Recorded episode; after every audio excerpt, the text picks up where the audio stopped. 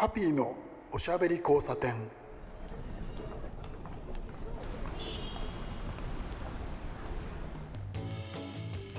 こんばんは、えー今日もラジオの前で待っていてくれたと思っています、えーハッピーこと飯塚敦です。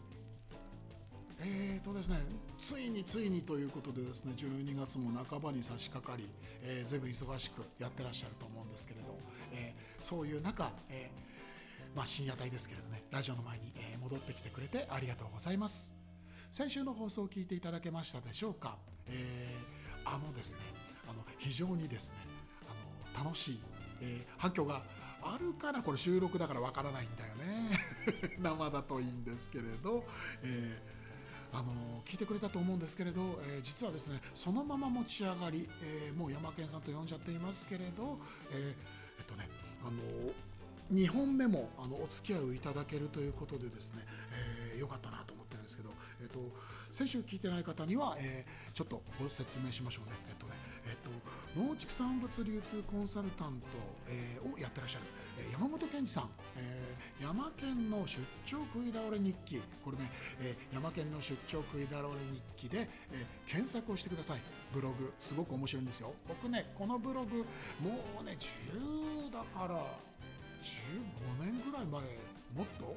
それくらいからあの、えー読んでまして非常にですね好きなブログで、うん食関係のブログなので僕もあのブログねあのカレーがテーマですけど随分ね影響を受けたところもありましてで山本さんのですねあの先週のですねおしゃべりすごく面白かったと思うんですけど僕はですねあの実はあの不完全燃焼です。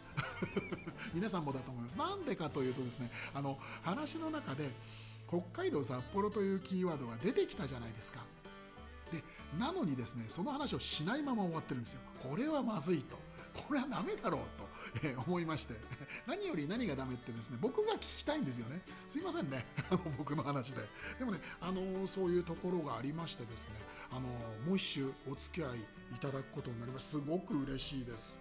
本当に本当に、え先週はですね、え山本さんのですねそうだな。お仕事。お仕事何をやってらっしゃるかっていうお話。えっ、とまああの一番最初にあの、えー農畜産物、えー流えー農畜産物の、えー、と流通のねコンサルタントっていう話が出てましたけれどそこら辺から始まって、えーちょっとね食の面白い話えー聞けたと思うんですけど、えーあとはカメラの話ね。カメラの話もですねちょっとです。もうちょっと聞きたかったんですけれどキリがないので 我慢しました、えー今週はですね札幌周辺の話、えー札幌自体というのが山県さんにはあったそうでそこら辺のお話とあとね、えー僕の好きなカレーの話も伺えればと思ってるんですよ。そこら辺がですね話し始めるとまた終わらないんじゃないか。さすがに3週引っ張るってわけにはいかないのでですねなんとか、えー今週のですねこの30分で収めたいと思ってるんですけど。ハッピーのおしゃべり交差点。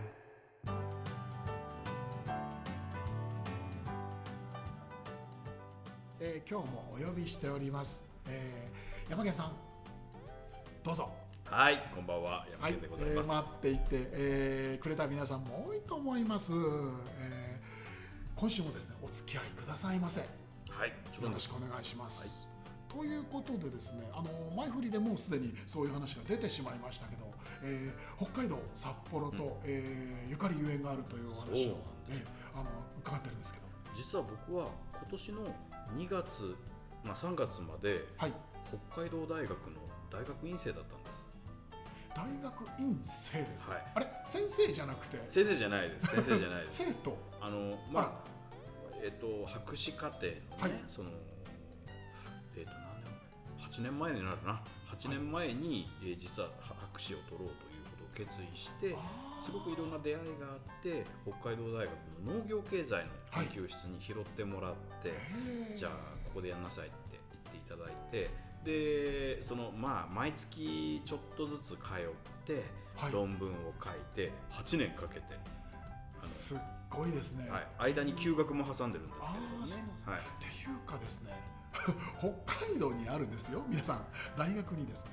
東京の人が通ってるというですねとんでもない話を今 山毛さんの口から聞いたわけですけど。いやいやとんでもないですよそれ。いやまあでもその不良学生ですよ。だってそんな勤勉に来れるわけじゃないから8年かかってるんです。なるほど。いやそれにしてもですよ。それを8年ねあのまあ休学あったとおっしゃってましたけどやり遂げたわけですよね。そうですね。博士号をいただきました。いやいやいや今農学博士です素晴らしいあのまああえて言います。もうおじさんになってのその情熱。もう最高です。いややっぱりねその生産してる人たち物を作ってる、はい。食べ物を作ってる人たちがもっと生きやすい生活をその世界を作らなきゃいけないなというのが僕が思ってることなんですけど、そそのなんだろう一山県が一ブロガー、一ジャーナリスト山県がそのもっと食品高くていいじゃんとか言っててもダメなわけですよ。でやっぱり学術の分野で、はい。その博士号をきちんと持っているあのバックボーンをちゃんと持ってる人間が今の食べ物の価格って安すぎるんじゃないですか？とか、こういう値段じゃ良くないですよっていうことを言えるっていうことが大事だと思ったんで、ええ。まあ、そういう動機なんですね。うーんなるほどなるほど。えっ、とそれのなんて言うんでしょうね背骨を固めるための勉強だったわけですね。そうですね、あの倫理的消費っていうい言葉があるんですけれども、はい要するにエシカル消費っていうあ最近エシカルというキーワード。ね、はい。出てきますよね。あれをどうやったらもっと日本に広められるかっていうのがはい。私の研究テーマです、なるほど、はい。今もそれがライフワークになってるってことですよね。あのー少し前ですけど一昨年だったかな。あのーえーあれは東京国際フォーラムで行われたオーガニック関係のイベントが、はいです、ありましたよね、はい。あれで山健さんがですねあのーフォーラムに登壇をされていてそれのお話を僕聞きに行ったんですけどまあですねその山健さんのお話もそうですしあとはその会場を回ってですね随分やっぱりこう気持ちを動かされるところがあってあのオーガニックだったりエシカルってそのなんでしょうねそのそんなに興味がない人にとっては、えー流行りものだったりとか、えーちょっとあのおしゃれあの最近のものみたいなイメージがぼんやりあると思うんですけど、もっともっとそういうことではなくて骨太なもので根源的なものなんですよね。そうですね。それがすごくそのなんて言うんでしょうあの言って感じたっていうのがあってですね。やっぱり山県さんみたいな人がそういうことをそのこう考えたり目指したり皆さんにその、えー先週の話ですねこれはね。あの入り口を作るという話が出ましたけどそういうことをやってらっしゃるっていうのは僕はすごく価値を感じて、うん素晴らしいと思います。いやでもね北大は最高でした。北海道大学でよかったなって思ってて、ええ。なんつったって札幌から歩いて8分ぐらいですよ、はい。そんなところに、はい。あのキャンパスねみんな知らない人もいると思うんですけど牛の放牧場があるんですよ。ええ僕ええ。山家さんのブログをですね僕読んでですね北大にこうご飯食べに行ったんですよね。レストランがあって。いやでも放牧場があるって僕知らなかった。えいやあのあの敷地の中ですか？そうです。あのーええ。キャンパスのその建物の裏側っていうんですかね、はい。札幌駅からすると。そっち側が広大な牧場になっていて、うわー知らなかった、はい、でそこで搾乳したはい。牛乳というかねその生乳は、はい。あのまあ、乳業会社にも出荷するんですけれども、はい。なんでこれが飲めないんですかキャンパスで？っていうふうにずっと言ってたらあのちゃんと心ある先生が動いて北大牛乳ということで北大マルシェカフェっていう施設が今できていて、えそこでね牛乳飲めたりまたその牛乳で作ったモッツァレラチーズの料理を食べられたりとかっていうそういうふうになってるんですよ。面白いですね。いや今北大はね面白いんです実は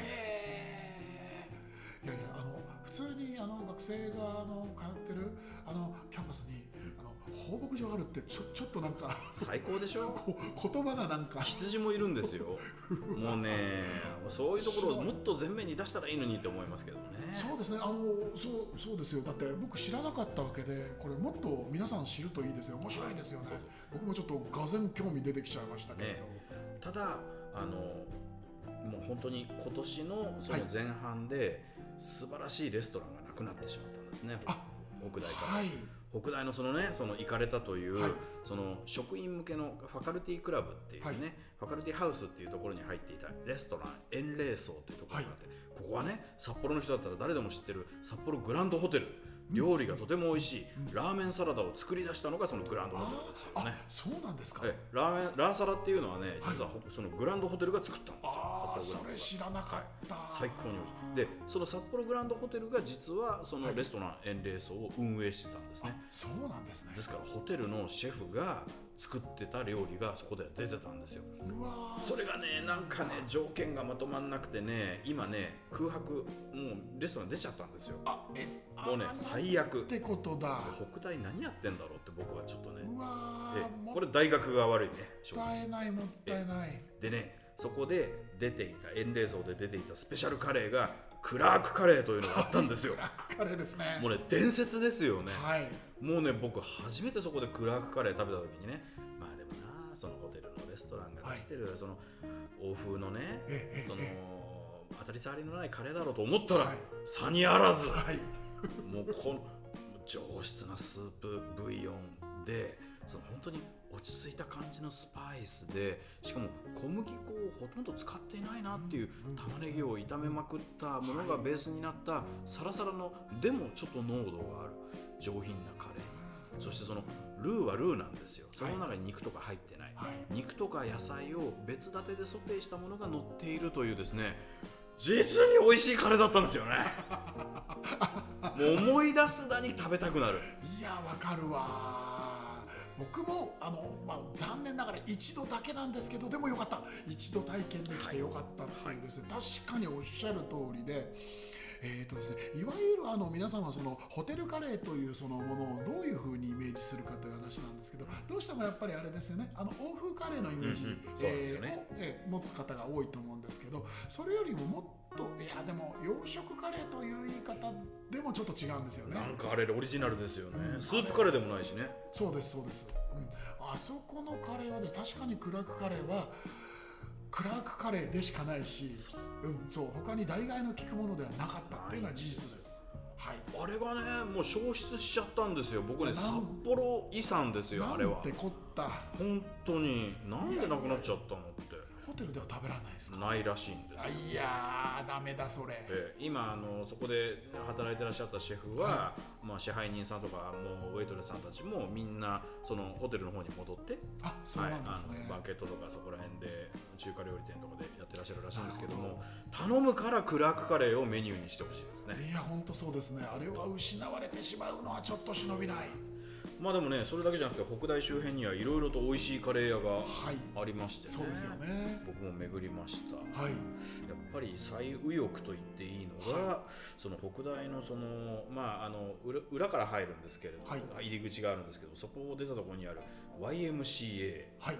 あの要するにあ YWCA だっけ？あのこ YWCA かな？どっちでしたっけ？あのキリスト教系はい。の施設があるわけなんですね、ええええありますね。でそこの1階の喫茶コーナーで出てくるバングラカレー、バングラデシュのそのキリスト教関係者の人に教わったという、うんうんとても本格的でしかも日本人向けに美味しくて、そうなんです素よ晴らしいでしょあのカレー。あれはですね僕も食べました食べました。食べましたっていうかですねあのクラークカレーもそうなんですけど全部ですね山県さんのブログを読んでいったわけなんですけれどあのバングラのカレーは非常にいいですよね。良いですよね。はい。であれが600円しないんですよね確かねそうなん500いくらですよね。そうなんですよ。もうねあのおそらく食堂で働いてる人たちみんなねキリスト教のボランティアだと思うんですよ。あそうですね、そういうことですよね。ほぼそういうことだと思います、うんうんうんだからねあそこに学生カレーっていうのがあってね、はい。あのすごい安く食べられるんですよ。400いくらで食べれるんですよ。でもね僕学生だったけどその頃は でもねそんなことするもんじゃないって思ってちゃんと普通にカレー食べてました。正しいです、はい。とても正しい。大人の対応です。そうそうそうそう、まあでもね本当にあの辺ちょっとカレーはねスープカレーじゃなくて、まあ、はいスープカレー美味しい店たくさんあるんですけれども、うんうんうんうん。普通にね美味しいカレー屋があるんですよね、はい。札幌いいですよ、僕はまあだから月1とか2ヶ月に1回、はい。あの北大近くのホテルを取ってであのもうもうね論文書くのってすごく大変なんですよ、ええええ1行書くのにね40分ぐらいかかかかったりするんですよね。調べ物しながらだから。もううんうんうんなってもう脳内のそのカロリーが切れちゃって。カレー食いてーっつって さまよって たぬき工事まで行って、えーハンバーグカリーの店メルズとか行ったりとかですね。そういう店もあるんですよああのそういうような感じでさまよっておりました。なるほど。なるほどなるほど。いやあの本当にですね、まあ、あの北海道ってあのくくると大きくなっちゃいますけどそれにしても北海道でくくりたくなるんですけどいいカレー多いんですよね。本当にいいですよ別にその札幌に限らずなんですけれど札幌というとあのスープカレーというイメージが皆さんあると思うんですけどね、あの僕ね山県さんあの、はい。面白いエピソードがあって、はい。あの札幌であのカレー屋さんに入ったんですけれど、うん。スープカレーとあの普通のカレー一緒にやってたんですよ、えー普通のカレーいわゆるカレーライスにはい。ルーカレーって書いてあったんですよ、うん。だそれ何なのかなって思ったらば要するに札幌の人たちはスタンダードがスープなんですね。なるほどあーっとそういうことかと思って、かといってそんなことをそうなんでしょって言ってお店の人に聞いたらば、ポカンとされちゃうに決まってるので、あの黙って自分の中でこう飲み込みましたけれど、まあでもそれっておそらく2000年代入ってからじゃないですかそうですね。スープカレーは、えー、とこうあれですね。一応そのルーツから数えると30年以上経ってるんですけれど、はいはい。ただそのメジャーになったりあとはその他の地域に飛びしたりっていうのはやっぱり2000年ぐらい。ですよね、はいそうですよね。もう北大の目の前にあるココイチはい。でもそのそこでしか出してないそのスープカレーがあったりなるほしますどなるほど。割といけるんですよまあでも本当にそのスープカレーって北海道で食べないと意味がない食べ物ですよね。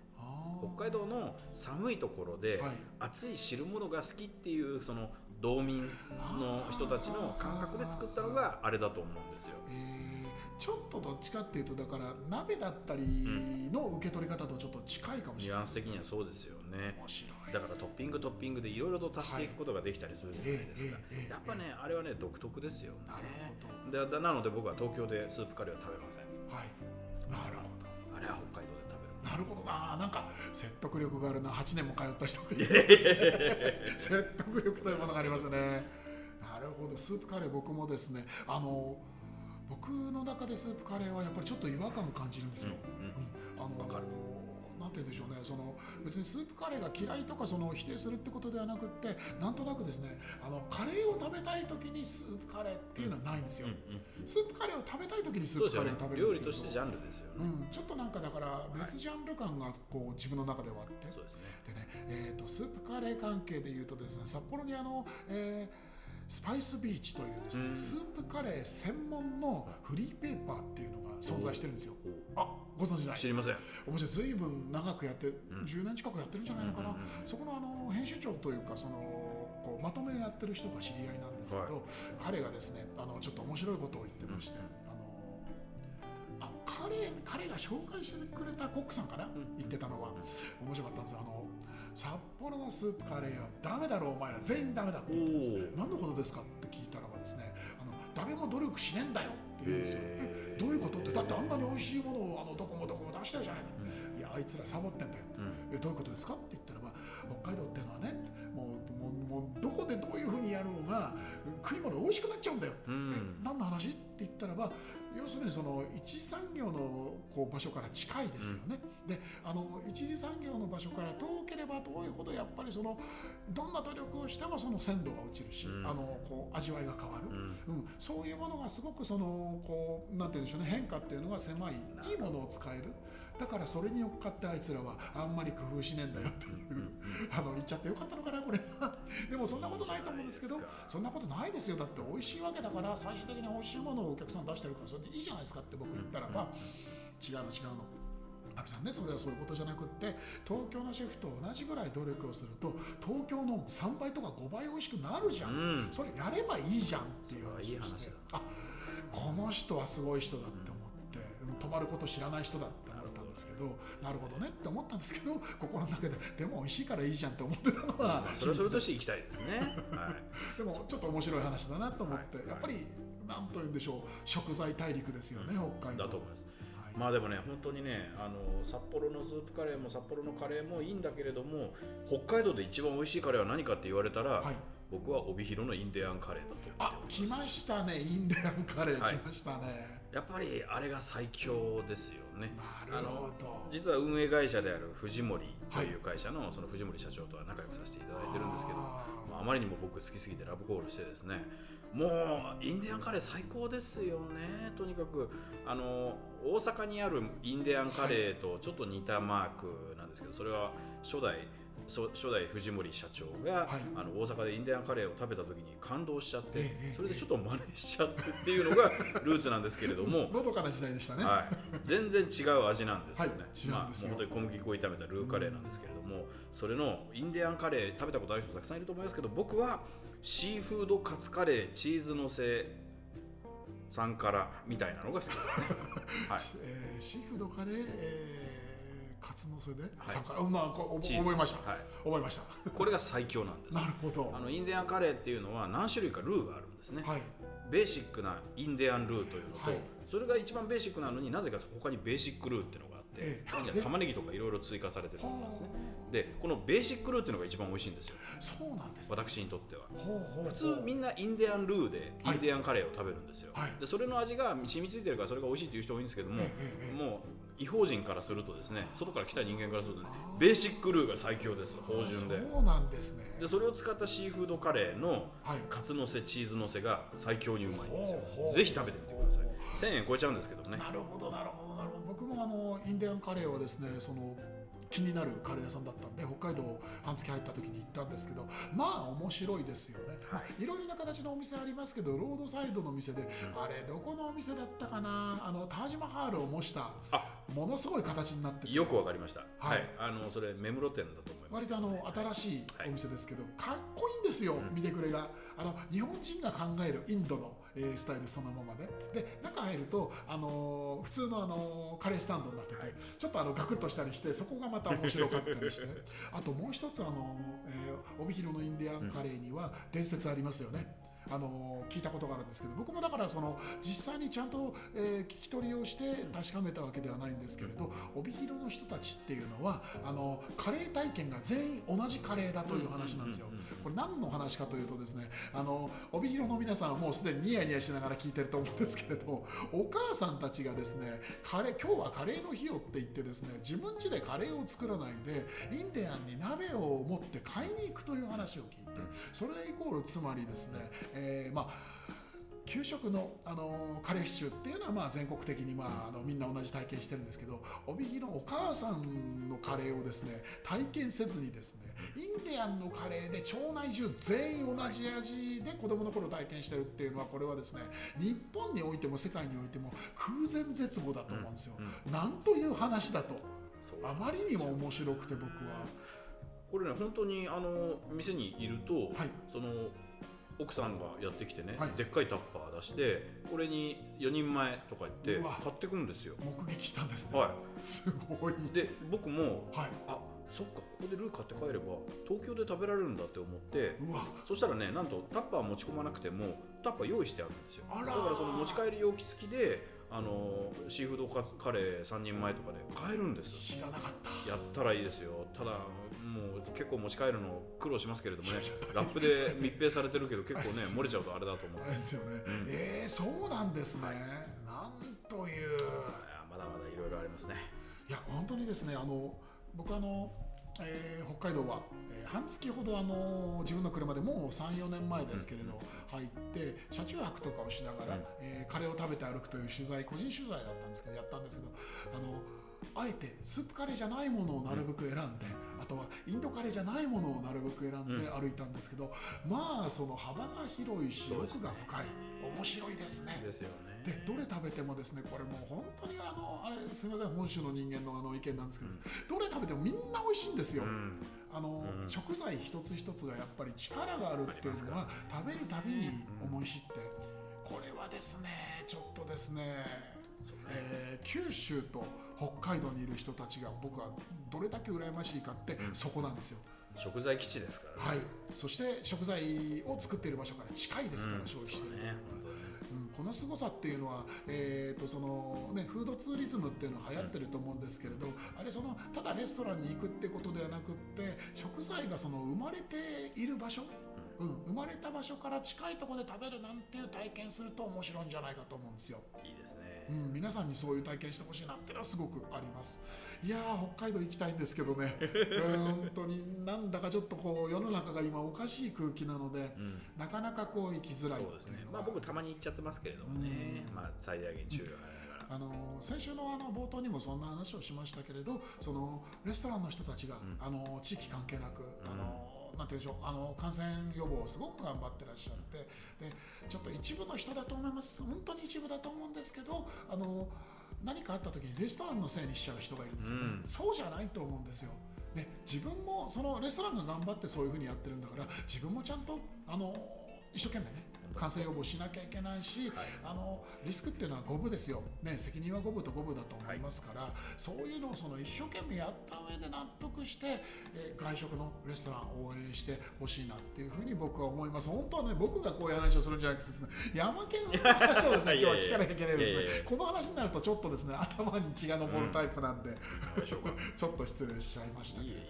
いやいやいや、あの山県さんはですね、別に北海道っていうくくりだけじゃなくって、本当にいつもですね、あの割と頻度多くカレーを食べてらっしゃって、そうですね。食べてあのこの間もね、あのこの近所でしたけど、少し前に行きましたよね。行きましたね、はい、RT というお店ハッピーですけどプロデュースで行きました、はい、はい、あの泉町の方のあのなんだっけ、あの大きい病院の裏でしたけど、三井、はい、あそこも美味しかったですよね。美味しかったですね。いや本当に良かったですよね。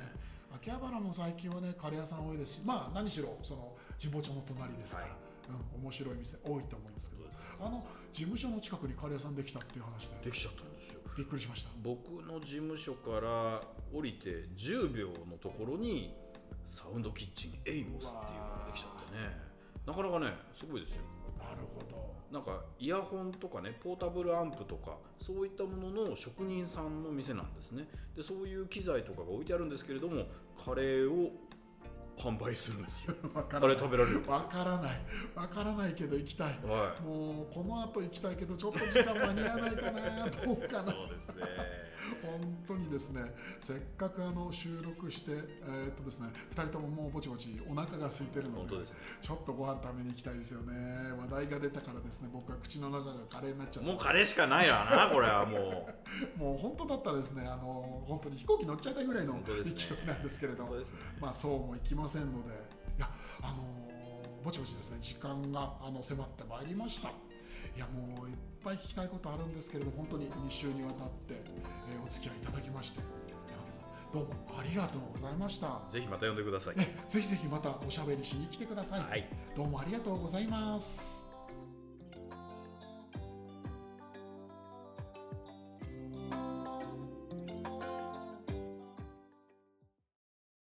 ハピーのおしゃべり交差点。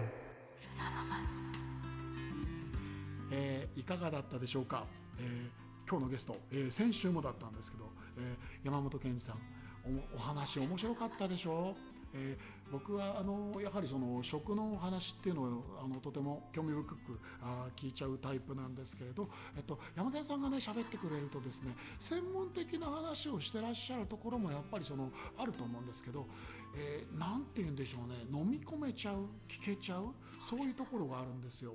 あの僕もちょっとその重なるところがあるんですけれど、えー例えば今回はその食べ物ということの、えーくくりなんですけれどそのもの自体に情熱を感じて一生懸命やってる人のお話ってその例えば専門用語が出たとしても伝わってくるんですよね。そのなんて言うんでしょうね、えーグルーブというんでしょうか。そのシンパシーというんでしょうか。